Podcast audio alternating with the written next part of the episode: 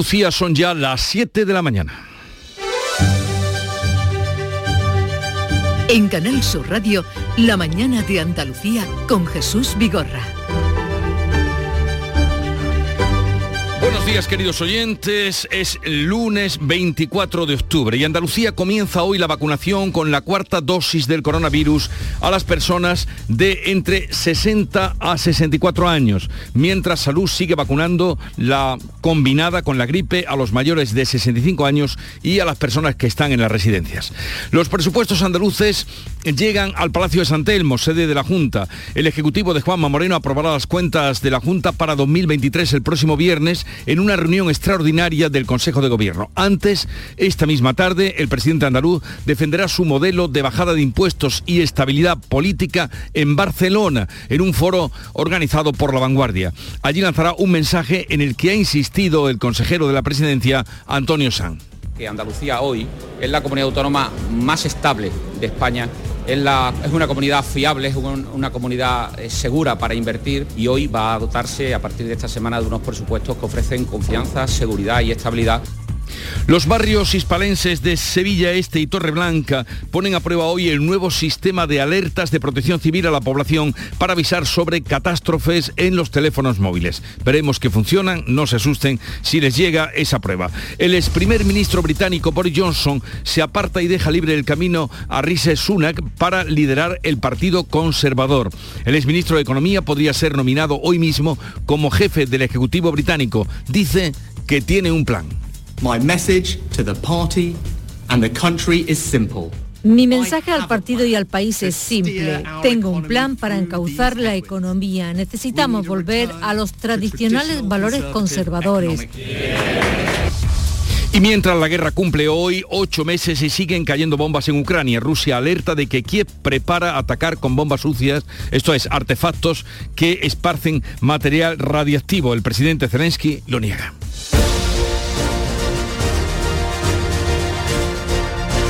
El tiempo viene con cielos nubosos en el norte de Huelva, Sevilla y Córdoba, soleado en las demás zonas, máximas en ascenso y vientos variables y flojos en el levante, en el estrecho por la tarde. Vamos a ver ahora con más detalle cómo amanece en cada una de las provincias de Andalucía a través de nuestros compañeros.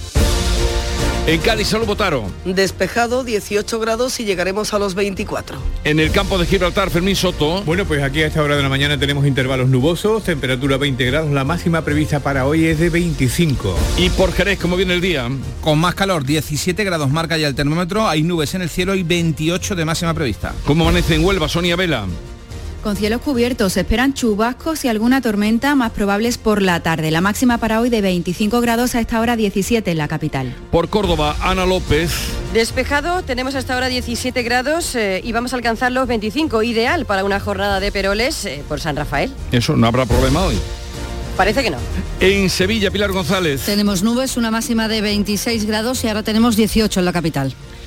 Y por Málaga, ¿cómo viene el día, María Ibáñez? Pues a esa hora con algunas nubes altas, 18 grados en la capital, esperamos máximas de 26. En Jaén, ¿cómo amanece, Alfonso Miranda? Ahora mismo nublado, tendremos un día de 27 grados, que son 10,6 grados más que lo que sería normal para un 24 de octubre. 10,6 más. Exactamente. Vale, pues ahí tienen ustedes la referencia, todo es comparable. En Granada, Laura Nieto.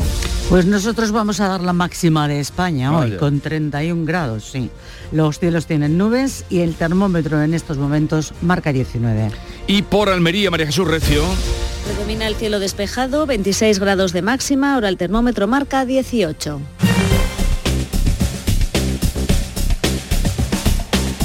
Vamos a contarles a ustedes ahora cómo están las carreteras en Andalucía a esta hora de la mañana. Conectamos con la DGT, nos informa Patricia Arriaga. Buenos días. Muy buenos días. A esta hora, precaución si van a acceder a la capital hispalense, Sevilla, por la A4. Van a encontrar dificultad en la zona del Parque Alcolosa en sentido a la ronda SE30. También van a encontrar dificultad precisamente en esta ronda SE30 en nudo gota de leche. Hay un vehículo pesado detenido que obliga al estrechamiento del carril derecho en dirección al puente del Centenario. En el resto de carreteras a esta hora y afortunadamente, aunque hay tráfico en aumento, no van a encontrar retenciones ni en la red viaria principal ni en la secundaria. Como ustedes que son gente de nivel inteligente sabrán eh, que la referencia que hacía Patricia era al Parque Alcosa. Es que desde Madrid a veces no se puede afinar tanto eh, y la DGT suministra esta información puntual, precisa y muy de agradecer desde Madrid. 7, 5 minutos de la mañana.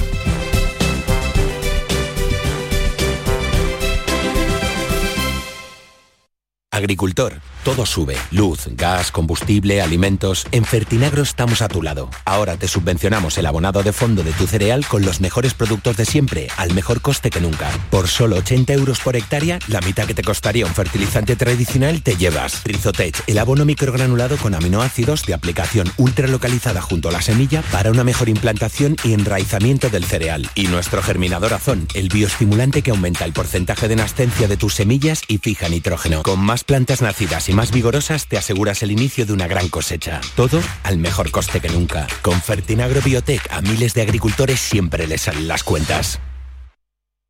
Nueva ley de pensiones. Yo puedo seguir trabajando si quiero, pero ¿qué me dais si sigo? Tienes dos opciones. La segunda opción te incentiva con un aumento en tu pensión del 4% anual por año trabajado, que incrementará el total anual de tu pensión durante todo el tiempo que dure la prestación. Ministerio de Inclusión, Seguridad Social y Migraciones. Gobierno de España. ¿Y tú? ¿Qué radio escuchas? La jugada de Canal el deporte. Los fines de semana a Pepe La Rosa y Ana. Me encanta el programa de Paco Rillero, El Flexo. Es un muy buen programa. Canal Sur Radio, la radio de Andalucía. Yo escucho Canal Sur Radio. En Canal Sur Radio, la mañana de Andalucía con Jesús Vigorra. Noticias. Vamos a contarles la actualidad de este día y además esto le interesa porque este lunes comienza la tercera fase de la vacuna de recuerdo del COVID en Andalucía. Se vacunará a personas de 60 a 64 años. Manuel Pérez Alcázar. Se trata de la segunda dosis de recuerdo, es decir, el cuarto pinchazo a este grupo de edad y a colectivos como las fuerzas y cuerpos de seguridad del Estado o instituciones penitenciarias. La semana pasada arrancó la vacunación contra la gripe combinada con la segunda dosis de recuerdo del COVID para personas a partir de 65 años, personas con patologías crónicas, grandes dependientes en sus domicilios y embarazadas. También comenzó la vacunación contra la gripe a niños de entre 6 meses y 5 años por primera vez en Andalucía. La consejera de Salud ha animado a los colectivos más vulnerables a que acudan a vacunarse tanto de la gripe como contra el COVID. La vacunación se realiza en los 1.500 centros de salud repartidos por toda Andalucía. Además de este asunto vamos a tener directa y puntual información con Jorge del Diego Salas, es el responsable del plan de vacunación de la Junta de Andalucía y estará con nosotros a partir de las 9 de la mañana. La Junta prepara un plan de alta frecuentación de centros sanitarios porque se están adelantando la campaña de laringitis, la bronquitis y la gripe. Bea Galeano. Aunque la incidencia de estas patologías respiratorias se produce a partir de Navidad, ya se están viendo casos en las zonas más frías de Jaén y de Granada. En Andalucía la incidencia aún es menor que en el norte por las altas temperaturas, aunque ya se prepara ese plan de alta frecuentación. El doctor Carlos Alberto López señala que ya se nota una subida de la incidencia de COVID con casos leves y otras patologías propias del otoño. Nosotros en comparación con el norte de España siempre tenemos una incidencia menor en comparación a patología gripal o patología respiratoria y, y suele ser siempre un poco más tardía. Nosotros no suele empezar en diciembre o en enero. Vamos a ver cómo se comporta el tiempo, pero yo no espero que en, en breve vaya a haber un repunte de casos. Los pediatras están preocupados por la alta incidencia del virus que provoca la bronquiolitis en los bebés y que es la primera causa de hospitalización. Los pediatras sí nos han comentado que ven algún caso de bronquiolitis o de laringitis aumentado en niños, pero nosotros en el caso de adultos no estamos viendo mucha patología al respecto. Bueno, ya les digo, a las 9 hablaremos con más detalle de ese plan de vacunación. Vamos ahora a la actualidad política porque el presidente de la Junta defiende esta tarde en Barcelona su modelo de bajada de impuestos y de estabilidad política. Juanma Moreno visita Cataluña justo después de haber propuesto a los empresarios catalanes instalarse en Andalucía. Paco Ramón. El presidente andaluz va a utilizar su intervención en el foro Andalucía hacia un nuevo liderazgo organizado por el periódico La Vanguardia para trasladar al empresariado catalán las bondades de nuestra tierra como destino para invertir por una menor presión fiscal y la estabilidad política. El llamamiento no ha gustado al gobierno catalán. Juanma Moreno lanzaba en septiembre un mensaje directo y contundente a los inversores en un encuentro en Sevilla. Yo desde aquí le digo a los empresarios catalanes que aquí está su tierra, que aquí está su tierra. En Cataluña hay impuestos de sucesiones y donaciones, aquí no. En Cataluña hay patrimonio, aquí no. Y además aquí no nos vamos a independizar nunca, porque somos orgullosa parte de España. Moreno ha avanzado su intención de abrir una oficina en Barcelona para facilitar esa tarea a los inversores que quieran hacer negocio en nuestra tierra. Es la segunda vez que el presidente andaluz visita Cataluña como presidente de la Junta. Eso ocurrirá en las vísperas de la aprobación este viernes de los presupuestos de la Junta para 2023. Superarán los 45.000 millones de euros, esto es, un 13% más que los del último ejercicio. Las cuentas destinarán 1.100 millones de euros a políticas de empleo que aumentan un 10%, las partidas para autónomos y economía social lo hacen en un 33%. La formación profesional para el empleo también sube un 50% y se destinan 300 millones de euros para la intermediación y orientación laboral. Incluirán un fondo de 170 millones para la contratación indefinida. También triplica la partida dedicada a industria con un incremento de 230 millones. El consejero de la presidencia, Antonio Sanz, ha asegurado que las cuentas de 2023 van a garantizar los servicios públicos, darán estabilidad y confianza a los inversores. Que Andalucía hoy es la comunidad autónoma más estable de España es, la, es, una comunidad fiable, es un, una comunidad eh, segura para invertir, es una comunidad atractiva eh, para invertir y hoy va a dotarse a partir de esta semana de unos presupuestos que ofrecen confianza, seguridad y estabilidad, cuestión vital para los inversores y para la creación de empleo. Las cuentas se aprobarán este viernes en un Consejo de Gobierno extraordinario. Pues eso, los presupuestos de la Junta. Pero los presupuestos generales del Estado pasarán este miércoles y jueves el debate de totalidad en el Congreso con el respaldo del PNV, Esquerra Republicana y Bildu. Se han presentado hasta siete enmiendas a la totalidad de Partido Popular, Vox, Ciudadanos, Junts per Cataluña, CUP, UPN y Foro Asturias. Pero estas enmiendas no van a tumbar el presupuesto después de que PNV, Esquerra y Bildu no hayan presentado enmiendas de devolución a las cuentas y van a apoyar su tramitación. El PNV ha pedido al Gobierno una nueva ley quinquenal del cupo vasco y los independentistas de Esquerra y Bildu consideran todavía las cuentas insuficientes, reclaman mayor inversión y financiación en sus territorios. El ministro de la Presidencia ha defendido las políticas económicas del Gobierno para salir de la crisis con medidas para conseguir, ha subrayado, que nadie se sienta abandonado. La consejera de Hacienda de la Junta, por su parte, Carolina España, lamenta que los presupuestos no cumplan la inversión por población. Claramente discriminan a Andalucía. No tiene sentido que Andalucía, teniendo un millón de habitantes más que Cataluña, tenga menos inversiones. Un agravio también en, en los planes de empleo. No puede ser que Andalucía reciba mucho menos en función del número de personas desempleadas. El ministro de la Presidencia, Félix Bolaño, ha advertido de los, a su juicio, riesgos de las recetas económicas del Partido Popular con esas bajadas de impuestos, ha dicho a los que más tienen. Son, asegura Bolaños, las mismas fórmulas que Listras en el Reino Unido. Tenía un plan fiscal, un plan fiscal que básicamente era bajar los impuestos a los poderosos y recortar gasto público. Ojo, que es el mismo plan del Partido Popular. La señora atrás casi lleva la bancarrota a su país. Ojo con la gestión de las crisis, que esto es muy serio. Abstenerse los que creen que todo se soluciona bajando los impuestos a los poderosos, porque no se soluciona nada, se agrava. El líder del Partido Popular, Alberto Núñez Feijó, ha acusado al presidente del Gobierno de preferir, ha dicho, el postureo a la rigurosidad en los presupuestos. Feijó ha vuelto a pedir a Sánchez que retire las cuentas, aunque piensa que no lo hará. Y no lo hará simplemente porque vivir del postureo es mucho más fácil que vivir de las cuentas públicas. Y por supuesto, entre las cuentas públicas y los cuentos hay una gran diferencia. Pues bien, nosotros venimos a hablar de cuentas y que el gobierno siga hablando de cuentos. Y oigan este cuento, porque es un cuento. Este miércoles entrará en funcionamiento el tranvía de la Bahía de Cádiz. 16 años después del comienzo de las obras, conectará Cádiz con San Fernando, Puerto Real y Chiclana y va a dar servicio a 250.000 personas desde las 5 y 20 de la mañana con una frecuencia de media hora o una hora, dependiendo de los tramos y de si es laborable o fin de semana. El anuncio, que podría empezar eh, pasado mañana, ha generado tanta expectación como incredulidad entre los vecinos de la Bahía Gaditana. Así por lo menos no tenemos que coger el coche, ¿no? Que la gasolina también está muy cara. Esperemos que, que funcione, por lo menos, y se cogerá, claro. Yo tengo, tengo fe que sea verdad que, se inaugure. Si funciona bien, sí, para ir a Chiclana o a Cádiz, pero esperando a que funcione. Hace muchísimo ruido. Yo no estoy contenta con lo que han hecho aquí está Fernando, la verdad.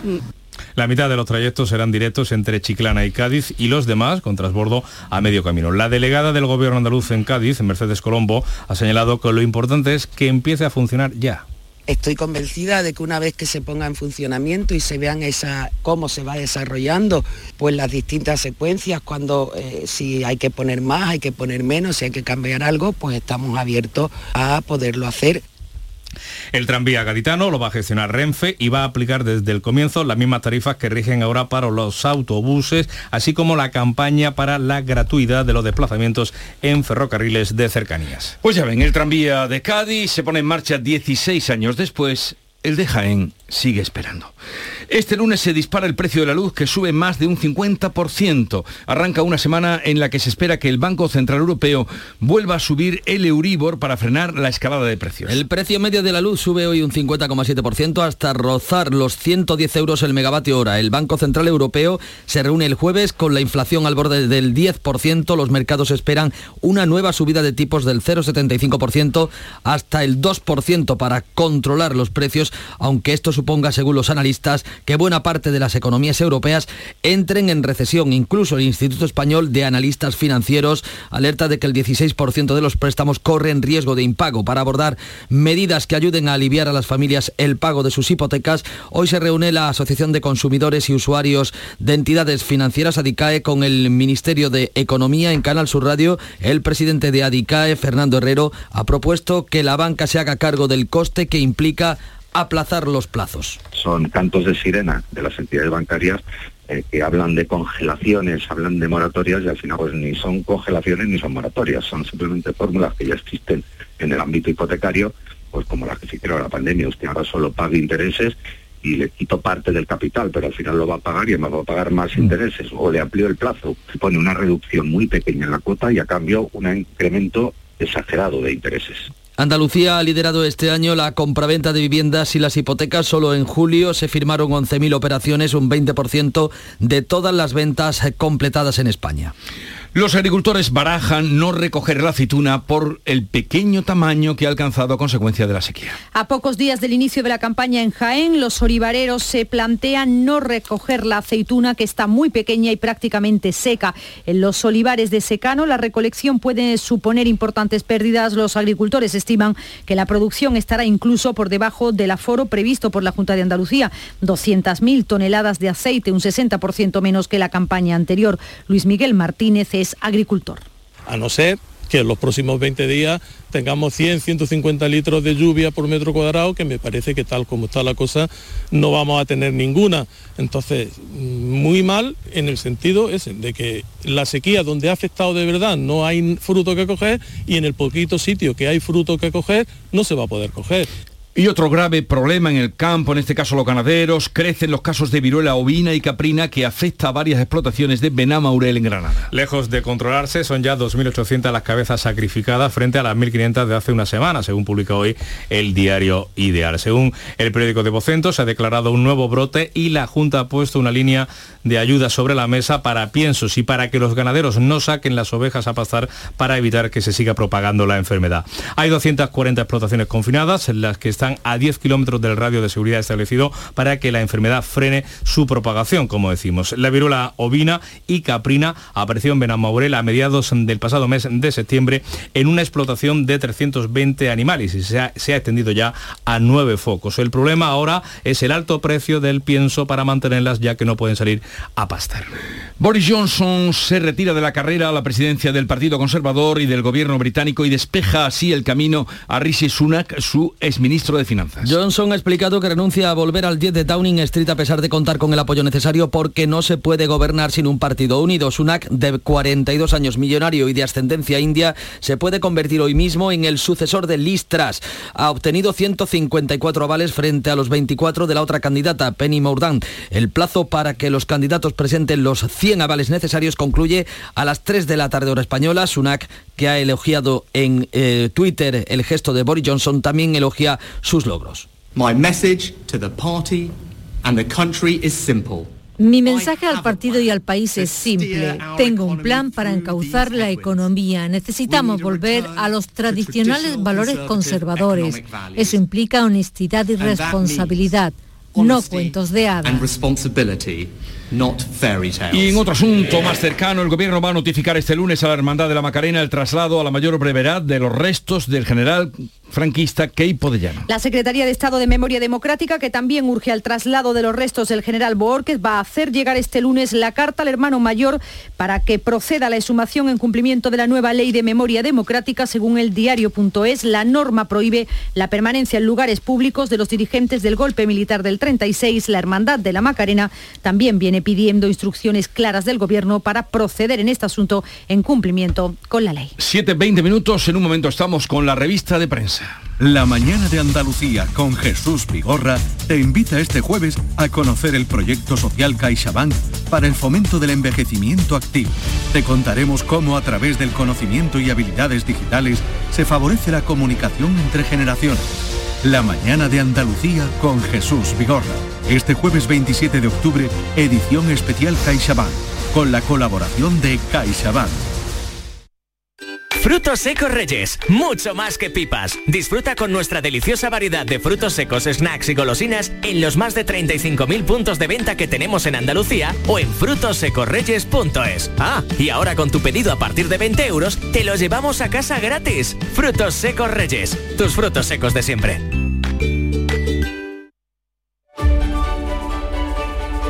Vamos ya con lo más destacado de la prensa digital e impresa. Lo trae Paco Reyero. Buenos días. Claro que sí, vamos ya, Jesús, es la hora. Son las 7 y 21 minutos y en cuanto a periódicos andaluces, a veces de Sevilla abre con encuesta por la alcaldía de la capital, sondeo que arroja un empate técnico entre el PP y el PSOE para gobernar el ayuntamiento sevillano tras las elecciones de mayo de 2023. El PP que tendría entre 13 y 14 concejales, el PSOE 13, Vox andaría en la horquilla 2-3 y Podemos 2. Eh, Lo acaba de comentar Paco Ramón, el ideal de Granada lleva portada esas mm. ovejas, alguna de las 14.000 ovejas confinadas en la comarca de Baza para frenar los brotes de viruela, las ovejas mejor encerradas que muertas, dice una ganadera en la portada de Ideal de Granada. En el Ideal de Almería encontramos un reportaje sobre la aplicación Notable People, es decir, gente importante, que es un mapamundi interactivo mostrando las personas más destacadas allí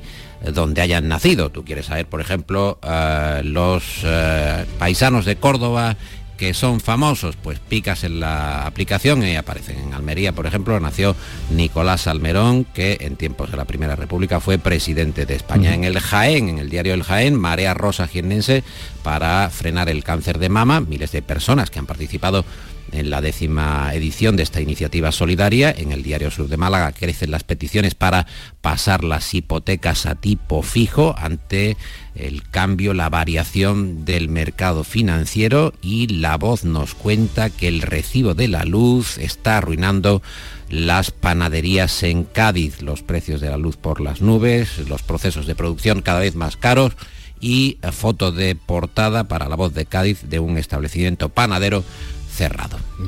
Según el español, las encuestas internas que maneja el PSOE desmienten a Tezanos y dan 145 escaños a Feijó.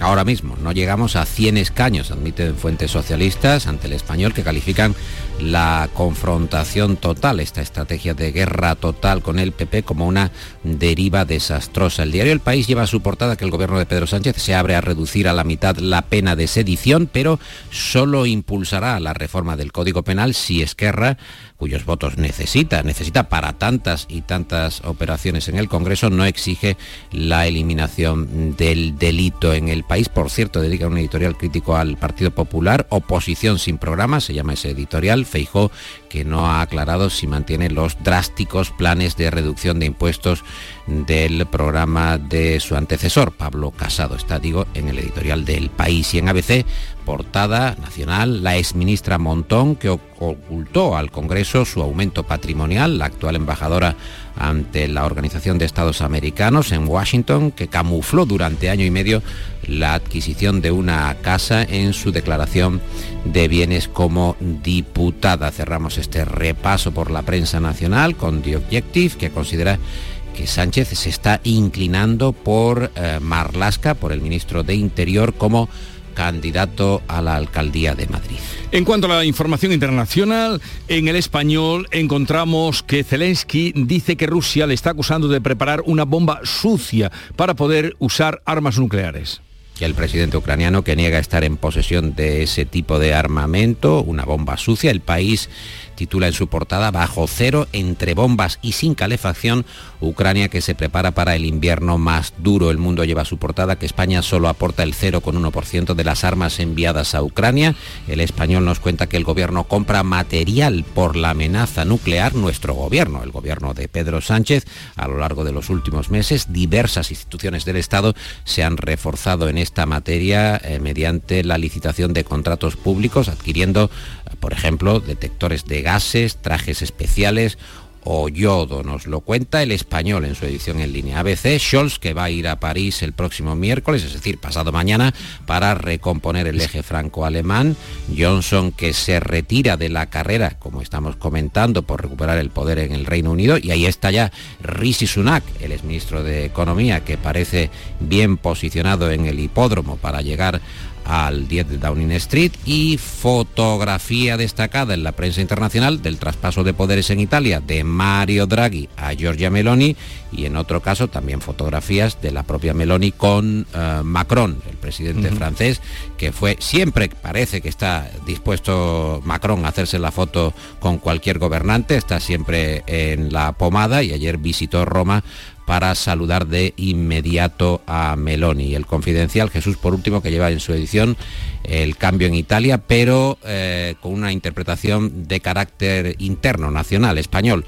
Hace pensar a Vox que este cambio, eh, que los tiempos de este cambio les favorecen a la formación Vox y que deben jugar nuevas bazas como ser, eh, digamos, la única o la última alternativa extrasistémica. La que juega ahora en el campo es Nuria Gaciño. Muy buenos días. Ah, buenos días.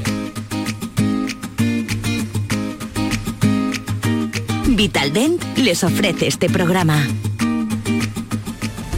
Pésima jornada la de los equipos andaluces de primera división. Ninguno de los cuatro que tenemos en la máxima categoría de nuestro fútbol han sido capaces de ganar esta jornada. Todos han perdido. La derrota más dolorosa ha sido la del Almería, que tenía el punto amarrado ante el Villarreal, que desde el 56 jugaba con un hombre menos, pero terminó perdiendo en el minuto 94 por 2 a 1. Por 1 a 2 también perdió el Betis en el Benito Villamarín frente al Atlético de Madrid, que contó con un Grisman muy inspirado. Fue el autor de los dos tantos colchoneros y el guardameta Ruiz Silva, que no tuvo su tarde. Por si fuera poco, con la derrota el Betis pierde a Luis Felipe hasta después del Mundial. A falta de una valoración más exacta, el italo brasileño tuvo que ser sustituido en la primera parte y se calcula que estará lejos de los terrenos de juego al menos unos cinco encuentros. Y dolorosa también la derrota del Cádiz el sábado en Vallecas por 5 a 1 un jarro de agua fría para el conjunto cadista que ante el Betis en la jornada anterior había mostrado cierta mejoría. El Cádiz continúa en puestos de descenso y el que vuelve a rozar esta zona está a solo un punto es el Sevilla tras volver a caer en el Bernabéu, esta vez por 3 a 1. Y con los mismos puntos que los sevillistas con 10 vemos al Almería y el que sigue quinto es el Betis. El Málaga cierra esta noche la jornada de segunda. Lo hace a las 9 de la noche en Oviedo, que estrena técnico la figura de Álvaro Cervera. Ante un rival directo, el equipo malagueño tiene la gran oportunidad de poder sumar la que sería su segunda victoria consecutiva y de este modo poder salir del descenso. El que ha dado un gran salto en la clasificación es el Granada, que gracias a su triunfo por la mínima ante el Zaragoza el pasado viernes, asciende al cuarto lugar a tres puntos de los puestos de ascenso directo. El actual máximo goleador del equipo granadinista, Unsuni, ha ampliado su contrato hasta el, 2020, eh, hasta el 2026. Y atentos hoy también a las doce y media del mediodía, sorteo de la Copa del Rey, primera eliminatoria donde ya entran los equipos de primera, a excepción de los que disputan la Supercopa de España, Betis, Real Madrid, Barcelona y Valencia. En Vitalden queremos saber qué hay detrás de tu sonrisa, porque si vienes a nuestras clínicas hay un 20% de descuento en implantología, pero para nuestros pacientes hay mucho más. La confianza. Vine con mi madre a Vitalden hace 30 años y ahora venimos toda la familia. Pide cita en el 900 101 001 y ven a Vitalden. Nuria, supongo que te interesará saber la noticia de nuestro cierre hoy. Hombre, como siempre. Pues Esta dale. que no vive, Nuria, Dale. esta que no vive, no duerme por las noches pensando a ver qué voy a contar yo. Casi, de- casi. del cierre, sí, sí. El psiquiatra Luis Rojas Marcos, que está promocionando su libro Estar bien aquí y ahora, y se pregunta por la felicidad. Oye, ¿dónde está la felicidad? Esto es un concepto filosófico y ha dicho muy recientemente que puede ser, oye, bien a- ver a tu hijo, estar con tu pareja o que alguien te traiga de España croquetas, porque claro, él vive en Nueva York y él dice que la felicidad en estos momentos podría estar incluso, bueno, ahora en una tostada, pero posteriormente un poco más tarde en un platito de croquetas. Qué bueno. Ah, pequeñas cosas, como Exacto, siempre. Disfrutar exacto. de las pequeñas cosas, Paco Pequeñas pizcas del paraíso. que y Nuria Gaciño. Y nosotros vamos ahora a los titulares. Acaban de sonar los sonidos, los pititos de las siete y media de la mañana. Y es el momento de recapitular con las noticias más destacadas que les vamos a contar con Beatriz Galeano. Nueva dosis de la vacuna contra el COVID. Andalucía inicia hoy la vacunación con la cuarta dosis a las personas de 60 a 64 años, mientras sigue la vacunación combinada con la gripe a los mayores de 65 y en las residencias. Los presupuestos andaluces para el 23 llegan a San Telmo. El Ejecutivo de Juanma Moreno aprobará las cuentas de la Junta para 2023 el próximo viernes en una reunión extraordinaria del Consejo de Gobierno. Antes esta tarde, el presidente andaluz defenderá su modelo económico en Barcelona. Alertas en el móvil. Los barrios hispalenses de Sevilla Este y Torreblanca ponen a prueba hoy el nuevo sistema de alertas a la población de protección civil para avisar sobre catástrofes. Relevo en el gobierno del Reino Unido. El ex primer ministro Boris Johnson se aparta y deja libre el camino a Rishi Sunak para liderar el Partido Conservador. El ex ministro de Economía podría ser nominado hoy mismo como jefe del Ejecutivo británico. Pronóstico del tiempo. Hoy tendremos cielos nubosos, pero solo en la mitad noroeste de Andalucía. Suben las temperaturas máximas a partir de la tarde. Soplará levante en el estrecho y los termómetros van a alcanzar entre las máximas serán entre los 24 grados de Cádiz y Huelva y los 31 de Granada. Tú y tu nuevo coche. Con el préstamo motor de Cajamar, elige tu coche ideal y nosotros nos ocupamos del resto. Descubre las opciones que tenemos para ti. Haz números con el simulador y lo verás más claro. El lugar al que siempre has querido ir ahora está más cerca. Infórmate en cajamar.es o en nuestras oficinas. Financiación otorgada por GCC Consumo Cajamar Consumo. Cajamar. Distintos desde siempre.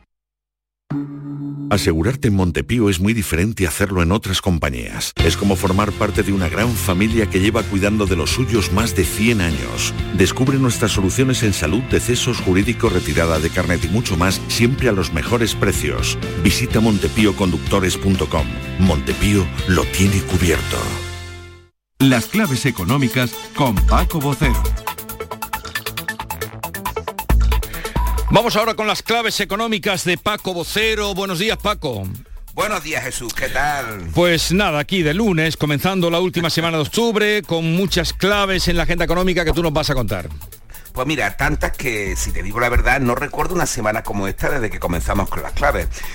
y habría que hablar eh, en primer lugar de los presupuestos que ya habéis adelantado, tanto los nuestros, los andaluces, con ese anteproyecto de ley que irá el viernes al Consejo de Gobierno, como los generales del Estado. En cuanto a los nuestros, mm, efectivamente, conocemos algunas cifras, como que alcanzarán los 45.604 millones de euros, un 13% más que los actuales, que para empleo se van a destinar 1.100 millones, un 20% Ujú. más, o, pa- o que para I más D más I, para innovación, van a ser 900 millones o un 84% más, un aumento por ciento en este capítulo muy necesario. Y después saltaremos efectivamente al Congreso, donde seguiremos con los presupuestos generales y su paso para su debate y aprobación miércoles y jueves. Y ya con todo esto tendríamos una Sí. semana realmente intensa. Pero hay bastantes cosas más, hay citas e indicadores muy importantes. En efecto, y también ya se han citado, y llevamos tiempo citándolo, como por ejemplo la del Banco Central Europeo, la cita del jueves, que va a ser eh, ese día en el que se da por hecho esa subida de los 75 puntos básicos, un 0,75%, hasta dejar el tipo de referencia en el 1,5%. Y es que hay poco margen para esperar una subida menos pronunciada o algo más suave por dos razones. La primera, por el último dato de inflación de la eurozona, que ya está en el 10%. Y por otra, otra porque las últimas declaraciones de los miembros de su Consejo de Gobierno, empezando por su presidenta Christine Lagarde, han ido sugiriendo que esa va a ser la cota, esos 0,75 puntos, ese 0,75% más posible. Y mira, sin irnos de la eurozona, hoy se van a publicar también los datos adelantados de industria y servicios conjuntos de octubre los PMI, de los que también se van a estar muy pendientes eh, mm, hoy, ¿no? Y mañana martes vamos a volver a la energía, porque hay reunión de los ministros para plasmar en un plan las negociaciones del Consejo Europeo de la semana pasada, que acabó como siempre con indeterminación. Si volvemos además a nuestro país, tenemos tres indicadores importantes que vamos a conocer también entre el jueves y el viernes. El jueves vamos a tener la encuesta de población activa, la EPA del tercer trimestre, que son los datos de empleo y paro homologados con Europa. Y el viernes tendremos los datos adelantados de crecimiento de Producto Interior Bruto, también del tercer trimestre, así como los de la inflación, también adelantada de octubre. Bueno, pues llamen ustedes dos días de intensidad para los datos económicos, Paco sin duda, y van a tener efectos importantes, ya lo veremos, y no solo en nuestro país, porque el mismo viernes también habrá datos adelantados del crecimiento y precios, igual que nos va a ocurrir a nosotros, en Alemania y en Francia y en Italia. Mira, y para acabar, también esta semana tendremos datos sectoriales importantes de nuestra economía en materia de turismo, que será hoy, de la evolución de las cifras de negocio de las empresas y de los precios industriales, que será mañana, y de la vivienda, datos de operación en los registros de la propiedad del mercado hipotecario el miércoles. Como ves, una semana extremadamente completa. Pero que les irá contando, nos irá contando mm, Paco Vocero cada mañana en las claves económicas. Que tengas un buen día y bueno, estáis de fiesta. Gracias por haberte acercado en Córdoba. El día, el día del custodio, aquí nunca faltamos, aunque sea aunque sea fiesta, ya sabes. El día del custodio y el día del perol, que lo pases bien. Hasta luego. Bien, hasta mañana. Adiós, adiós.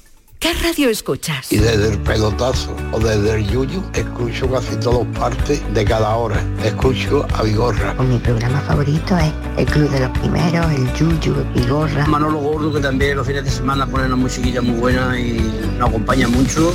Canal Sur Radio, la radio de Andalucía. Yo, escucho Canal Sur radio. Prepárate que llega tu mejor ocasión. Ya está aquí el Salón del Motor de Ocasión de Sevilla, del 28 de octubre al 1 de noviembre. La más amplia gama de vehículos de ocasión kilómetro cero y seminuevos de las principales marcas y modelos. Aprovecha la ocasión, del 28 de octubre al 1 de noviembre, en Fides. En Canal Sur Radio, por tu salud, responde siempre a tus dudas. Ictus y otros tipos de males que pueden causar daño cerebral adquirido. Este lunes nos dedicamos a conocer las causas y sobre todo las formas en que las secuelas que dejan estas patologías se pueden mejorar. Lo hacemos en colaboración con el Centro Neurología Avanzada y contamos como siempre con tus preguntas en directo. Envíanos tus consultas desde ya en una nota de voz al 616-135-135. Por tu salud, desde las 6 de la tarde con Enrique Jesús Moreno. Más Andalucía, más Canal Sur Radio. Vamos ahora con otras noticias de Andalucía. La Guardia Civil incrementa hoy sus efectivos para seguir buscando a un hombre de 49 años desaparecido en Villanueva del Río y Minas, en Sevilla. Pilar González. La Guardia Civil incorpora hoy medios subacuáticos y también de montaña la búsqueda de José Antonio López Ballesteros, desaparecido desde la madrugada del pasado 15 de octubre. La última vez que se le vio estaba a la altura de un paso a nivel entre Villanueva del Río y Tocina y su imagen fue captada por una cámara de seguridad de una vivienda en paralelo a la carretera de salida del pueblo. A partir de ahí se ha iniciado ese rastreo, como explica el teniente de la Guardia Civil, Alejandro Ojeda. José Antonio desapareció en el paso a nivel entre Villanueva del Río y Minas y, Tocina y hemos ido batiendo la zona de Villanueva del Río y Minas hasta, hasta la zona conocida como el Carbonal, a ambos lados de, la vía del tren. Y luego también algunas zonas específicas eh, que podrían ser de interés para, para la búsqueda. Hasta ahora se han realizado batidas con familias, vecinos y numerosos efectivos de la Guardia Civil. En Málaga continúa la búsqueda de la menor de 16 años que se escapó el pasado miércoles del Centro de Protección de Ciudad Jardín en la capital malagueña. María Ibáñez. La ONG Equipo de Respuesta Inmediata en Catástrofe de Andalucía ha activado la alerta de búsqueda. Su presidente Fernando Fernández asegura que por desgracia estas escapadas son habituales. En los dos o tres días cuando los niños se ven en la calle que están sin ropa, sin comida o sin manera de ducharse y tal y sin dinero, pues normalmente a no ser que tenga apoyo de alguien, normalmente aparecen otra vez en el centro, ¿no? Pero ya te digo, muchas veces pues lo que hacen los centros de menores es esperar a que eh, que vuelvan voluntariamente y, si no, para los dos o tres días, pues ponen la, la, denuncia. ¿Qué es lo que ha pasado en este caso? Según una compañera que se fugó con ella, pero que ha regresado a su casa dos días después, la fugada se encuentra en buen estado, aunque no quiere, dice, volver. Ingresa en prisión un hombre que abusó sexualmente de una menor discapacitada en los barrios. Se aprovechó de la relación de amistad con su familia para realizarle tocamientos durante tres meses. Fermín Soto. Bueno, pues fue la propia niña la que alertó a sus padres con sus comentarios y con un comportamiento poco habitual en ella. Un amigo de la familia se estaba aprovechando de la discapacidad de la menor para hacerle tocamientos de forma reiterada durante los meses de agosto a octubre de 2017. La sección de la audiencia de Algeciras lo condenó en 2021 a cuatro años de prisión que ahora, tras ser recurrida, se han reducido a tres. El auto ya se ha ejecutado y este hombre de 52 años acaba de ingresar en prisión. También se le impone una indemnización de 6.000 euros que ya ha abonado y la prohibición de acercarse a menos de 500 metros, así como de comunicarse con ella por cualquier medio durante 10 años. En Huelva comienza el juicio por el crimen de Halloween. El acusado presuntamente decapitó a un hombre y paseó su cabeza por la calle. Eso ocurrió el 31 de octubre de 2020. Sonia Vela.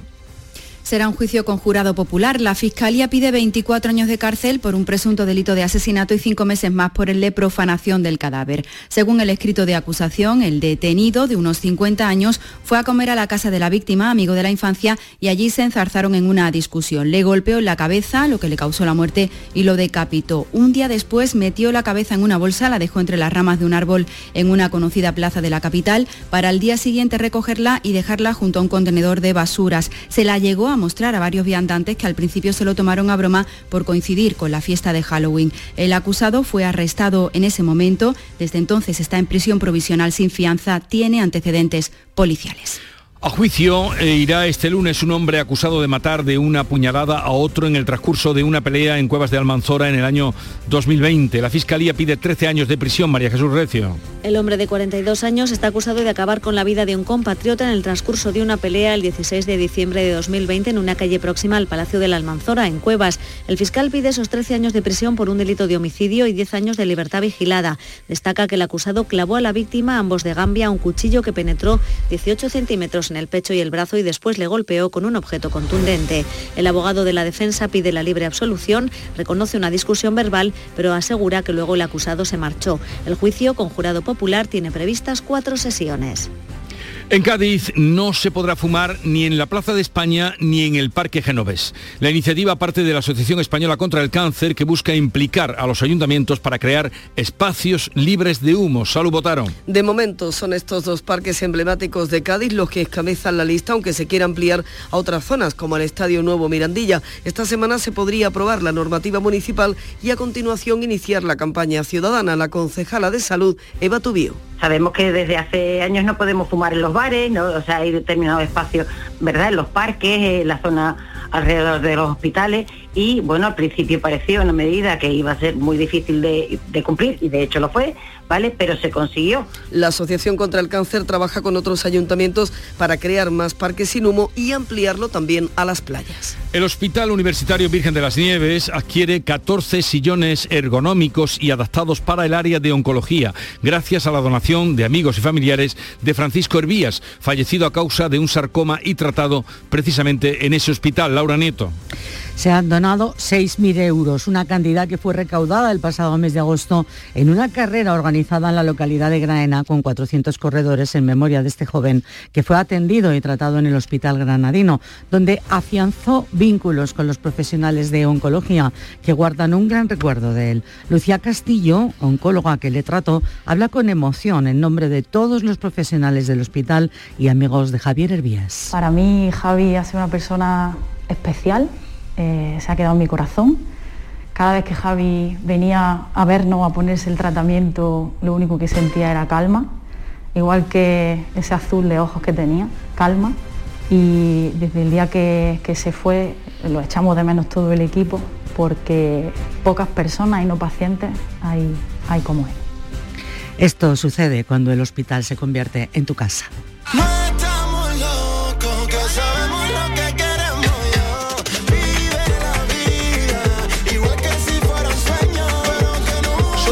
Fiesta Radio para anunciarles que a partir de las 8 hablaremos con Teófila Martínez, presidenta de la Autoridad Portuaria de la Bahía de Cádiz. Y es que eh, al puerto de Cádiz le van a caer más de 15 millones de fondos europeos para la segunda fase de la terminal de contenedores.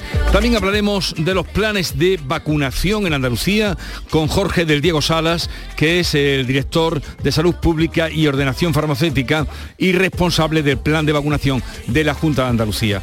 Estará por aquí Francisco Arevalo, como cada lunes, atendiéndoles a ustedes y a partir de las 11 vamos a hablar con uno de los grandes escritores de América Latina. Él es Héctor Abad Faciolince, autor del libro El olvido que seremos, que ahora tiene una nueva novela, Salvo mi corazón, todo está bien. Y hablaremos con él a partir de las 11. Llegamos así a las 7.45, 8 menos cuarto, tiempo ahora para la información local. Atentos. En la mañana de Andalucía de Canal Sur Radio, las noticias de Sevilla. Con Pilar González. Hola, buenos días. Los barrios de Sevilla Este y Torreblanca son los elegidos hoy para las primeras pruebas del sistema de alertas a la población para avisar sobre situaciones de emergencia a través de los teléfonos móviles. Además, Sevilla estrena hoy un laboratorio urbano de microclima y lo hace la Cartuja para bajar la temperatura. En deportes, mal fin de semana para el Sevilla y para el Betis. Enseguida los detalles, antes el tráfico. Hay retenciones hasta ahora en las principales autovías que dan acceso a la capital y en el interior de Sevilla el tráfico es intenso en las avenidas de entrada. Y en cuanto al tiempo, hoy tenemos nubes, se despeja por la tarde, las temperaturas suben ligeramente, está previsto alcanzar 26 grados en Écija, en Lebrija, en Morón y en Sevilla, a esta hora 18 grados en la capital. Tú toda tu ilusión en tu futuro y en Caja Rural nuestros expertos en planes de pensiones te ayudarán a alcanzarlo con éxito. Planes de pensiones de Caja Rural. Construyendo tu futuro seremos imbatibles. Ven antes del 31 de diciembre y obtén interesantes incentivos. Documento de datos fundamentales para el partícipe. Alertas de liquidez. Indicador de riesgo. Planes en promoción y condiciones en segurosrga.es. Compadre, ¿y si estrenamos espectáculo nuevo en el mes de diciembre como todos los años? En vez de irnos de puentes, claro, somos carajotes. Ya, por trabajar tanto, ¿no? No, el título del espectáculo, Somos Carajotes. Me encanta. Estreno mundial en Sevilla, en el Cartuja Center, días 3 y 4 de diciembre. No seas carajote y compra tus entradas en la web del teatro o en el corte inglés. ¿Por qué? Porque somos carajotes. En Canal Sur Radio, las noticias de Sevilla.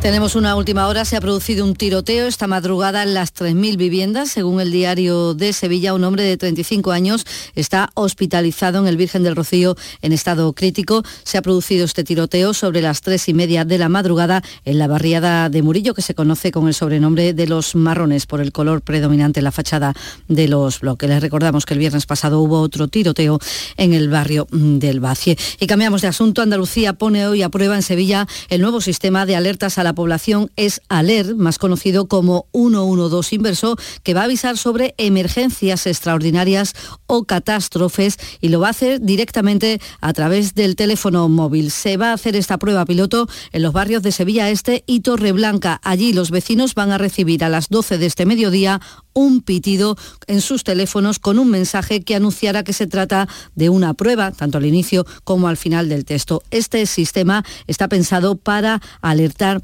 de mm, cosas graves que puedan ocurrir y que la población tenga que tomar medidas. Y esta mañana se inaugura, se presenta Cartuja Canat. Es un proyecto contra el cambio climático del Ayuntamiento de Sevilla que supone el enfriamiento de la avenida Tomás Alba Edison en la Cartuja a través de conducciones de agua subterránea. Es un laboratorio urbano de microclima porque se pretende desarrollar en otros puntos de la ciudad. Tiene una inversión de 5 millones de euros financiados con fondos europeos y colabora también la Junta y la Universidad Hispalense. Según los expertos, el aire reciclado puede llegar a bajar hasta 10 grados. La responsable municipal de este proyecto, Carmen Castreño, en un vídeo promocional resume la relevancia de este llamado Cartuja Canat.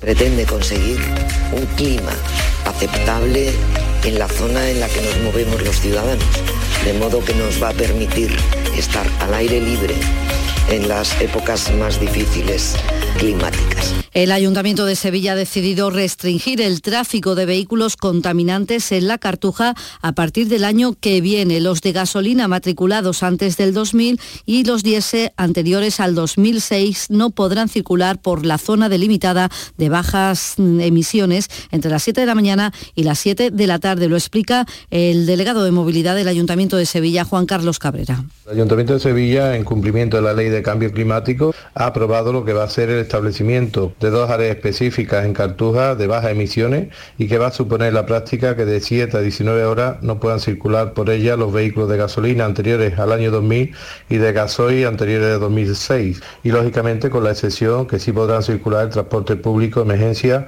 o mercancías. Eso será a partir del próximo año. Y la Guardia Civil incorpora hoy lunes medios subacuáticos y de montaña a la búsqueda de José Antonio López Ballesteros, el vecino de 49 años de Villanueva del Río y Minas, desaparecido desde el pasado 15 de octubre. Al frente de esta búsqueda, el teniente de la Guardia Civil, Alejandro Ojeda. Antonio desapareció en el paso a nivel entre Villanueva del Río Minas y, Tocina. Desde ahí ha comenzado el dispositivo de, búsqueda de José Antonio y hemos ido batiendo la zona de Villanueva del Río Minas hasta, hasta la zona conocida como el Carbonal, a ambos lados de, la vía del tren. Y luego también algunas zonas específicas eh, que podrían ser de interés para, para la búsqueda. Y sigue abierta la investigación sobre las circunstancias del accidente que le ha costado la vida a Santiago Durán, el piloto de la avioneta que murió en la provincia de Zamora cuando volvía de participar en labores de extinción de un fuego en Galicia y sufrió un accidente. Ha sido incinerado en el tanatorio de Camas donde vivía junto a su mujer y sus dos hijos pequeños. Vivía en la localidad de Gines. 7 de la mañana y 50 minutos. ¿Planeando salir de escapada o de fin de semana? Recuerda, hay otra Sevilla. Asómate a la provincia y disfruta de un turismo seguro en cada uno de sus espacios naturales, pueblos monumentales y alojamientos. Cambia de vistas. ProDetour Turismo de la Provincia, Diputación de Sevilla. Los lunes a las 10 de la noche, en Canal Sur Radio, El Llamador. Las noticias de Sevilla. Canal Sur Radio. La Secretaría de Estado de Memoria Democrática va a enviar hoy mismo una carta al hermano mayor de la Hermandad de la Macarena, José Antonio Fernández Cabrero, para que proceda a la mayor brevedad a la exhumación y traslado de los restos de Keipo de Llano, según publica hoy el diario.es. También le indicará que debe sacar los restos de el general Borquez, responsable de la ejecución de las sentencias. El hermano mayor pide que se le den instrucciones. Que arbitren pronto el decreto y nos digan qué tenemos que hacer para hacerlo. La Hermandad de la Macarena lo hará cuando nos lo digan. Y además estoy deseando Así se expresa el hermano mayor, esperando instrucciones para saber exactamente qué hacer y cómo hacerlo. El Ayuntamiento de Sevilla ha vendido tan solo una semana los casi 30.000 abonos que había previsto para fomentar el consumo en el comercio de la ciudad, bonos de 50 euros para compras y por los que el cliente solo paga 30. Medidas necesarias teniendo en cuenta que las temperaturas no ayudan, las ventas no despegan en las tiendas de ropa y calzado. Está toda la temporada aquí pero con muy poquitas ganas, porque la calor aquí es muy grande y la gente no le apetece hacer lana. Mm, vender lo que la temporada de invierno está nula. Están las estanterías ahí llenas, el escaparate y nada. Es casi imposible vender ropa de invierno. Y ante las próximas elecciones municipales, hoy el diario ABC publica una encuesta sobre estimación de voto y señala un empate entre el PP y el PSOE por la alcaldía de Sevilla. El popular José Luis Sanz y el socialista Antonio Muñoz obtendrían cada uno 13 concejalías. Deportes, Antonio Camaño, buenos días. Hola, ¿qué tal? Buenos días. La contundencia de Griezmann, que marcó los dos goles colchoneros y el mal partido de Ruiz Silva, decantaron un encuentro en el que el Betty fue mejor, tuvo el balón y la mayoría de las ocasiones, pero se marchó con una derrota injusta 1-2 en la tarde de ayer. Con ello el Atlético vuelve a zona de Liga de Campeones después de la derrota de la Real Sociedad y el Betis que cae a posiciones de Europa League. Mientras que el Sevilla, tras la derrota en el Santiago Bernabéu, lleva ya cinco esta temporada y son más que la temporada pasada Así que este Sevilla, a tan solo un punto del descenso, está registrando números históricos en lo negativo. Este lunes a la una de la tarde, la tertulia de la jugada de Sevilla en Burro Nervión. La gastronomía más canalla se cocina en el barrio de Nervión. Burro Canaglia, en calle Luis Montoto 112. El análisis, el debate y los protagonistas del fin de semana deportivo en Burro Canaglia Nervión. En Canal Sur Radio, las noticias de Sevilla. Les contamos también que este domingo ha culminado el circuito de carreras populares Sevilla 10 del Instituto Municipal de Deportes con la del casco antiguo, que es la más numerosa. Han participado 9.000 corredores. Toda una satisfacción para el delegado de deportes del Ayuntamiento, David Guevara pone en relieve la buena salud eh, de la que goza la oferta del atletismo popular en la ciudad de Sevilla, que en este año 2022 ha vuelto a ofrecer 100.000 dorsales para sus pruebas de referencia y que citas que no solamente impulsan la actividad física y deportiva de los sevillanos, sino que además suponen un punto de atracción para los visitantes y un importante impacto económico para la ciudad. Y en cultura, la sevillana Julia Oceda ha sido reconocida por el Premio de las Letras Andaluzas Helio Antonio de Nebrija y el jueves comienza la Feria del Libro de Sevilla. Eh, uno de los objetivos es el fomento de la lectura entre niños y jóvenes, como dice Rafael Jurado, que es director de la Feria del Libro. Y este año hay una gran novedad.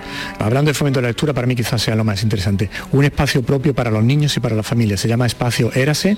Vamos a jugar un poco con la nomenclatura de los cuentos. Con dos educadores vamos a acercar a los niños al mundo del libro. Es decir. 17 grados hasta ahora en Los Palacios, 16 en Marchena, 17 en Aral, 18 en Sevilla. Escuchas La mañana de Andalucía con Jesús Vigorra, Canal Sur Radio. Aquadeus, el agua mineral natural de Sierra Nevada, patrocinador de la Federación Andaluza de Triatlón, les ofrece la información deportiva. 8 menos 5 de la mañana, Nuria Gaciño, buenos días. Hola, ¿qué tal? Muy buenos días. Menos mal que vuelve la próxima jornada pronto porque esta ha sido para olvidar. Desde luego, jornada pésima para los cuatro equipos andaluces que tenemos en la máxima categoría de nuestro fútbol.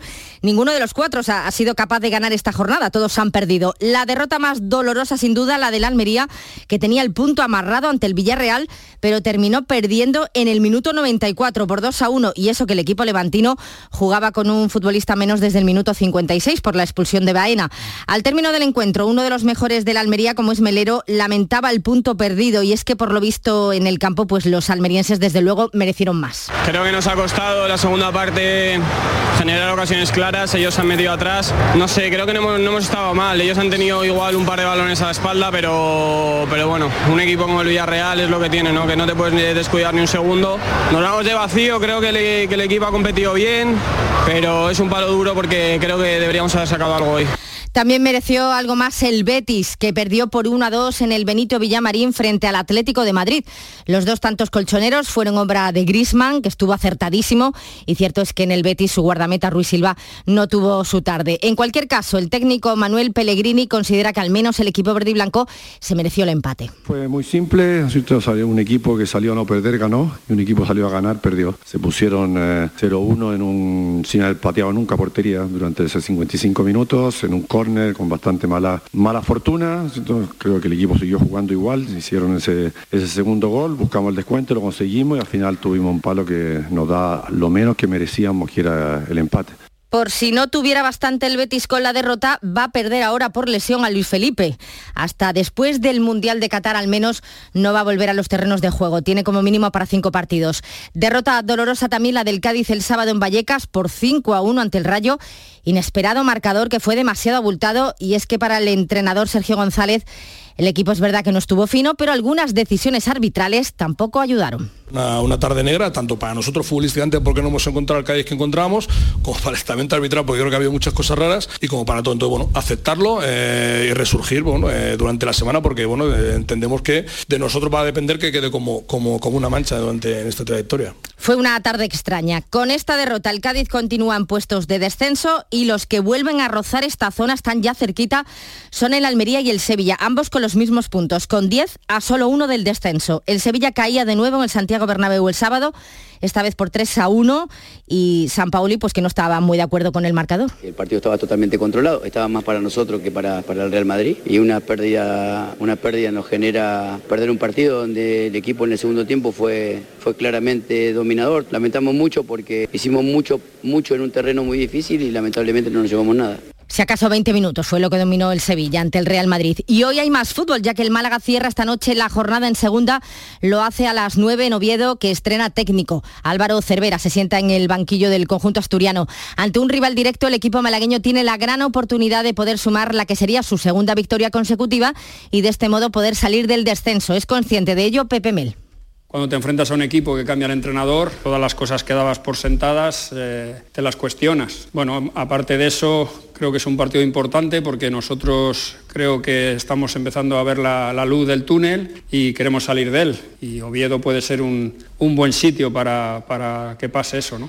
Y el que ha dado un gran salto en la clasificación es el Granada. Gracias a su triunfo por la mínima ante el Zaragoza el pasado viernes, los de Carancas ascienden al cuarto lugar, a tres puntos de los puestos de ascenso directo. Y a todo esto Usuni, el máximo goleador, ha ampliado su contrato una temporada más, hasta el 2026. Y hoy muy pendientes a las doce y media del mediodía del sorteo de la Copa del Rey, primera eliminatoria, donde ya entran los equipos de primera, a excepción de los que van a disputar la Supercopa de España, es decir, Betis, Real Madrid, Barcelona y Valencia. A partido único esta se va a celebrar el fin de semana del 12 y 13 de noviembre, justo el fin de semana previo al Mundial de Qatar. Aquadeus, ahora más cerca de ti, procedente del manantial Sierra Nevada, un agua excepcional en sabor, de mineralización débil que nace en tu región. Aquadeus Sierra Nevada es ideal para hidratar a toda la familia y no olvides tirar tu botella al contenedor amarillo. Aquadeus, fuente de vida, ahora también en Andalucía.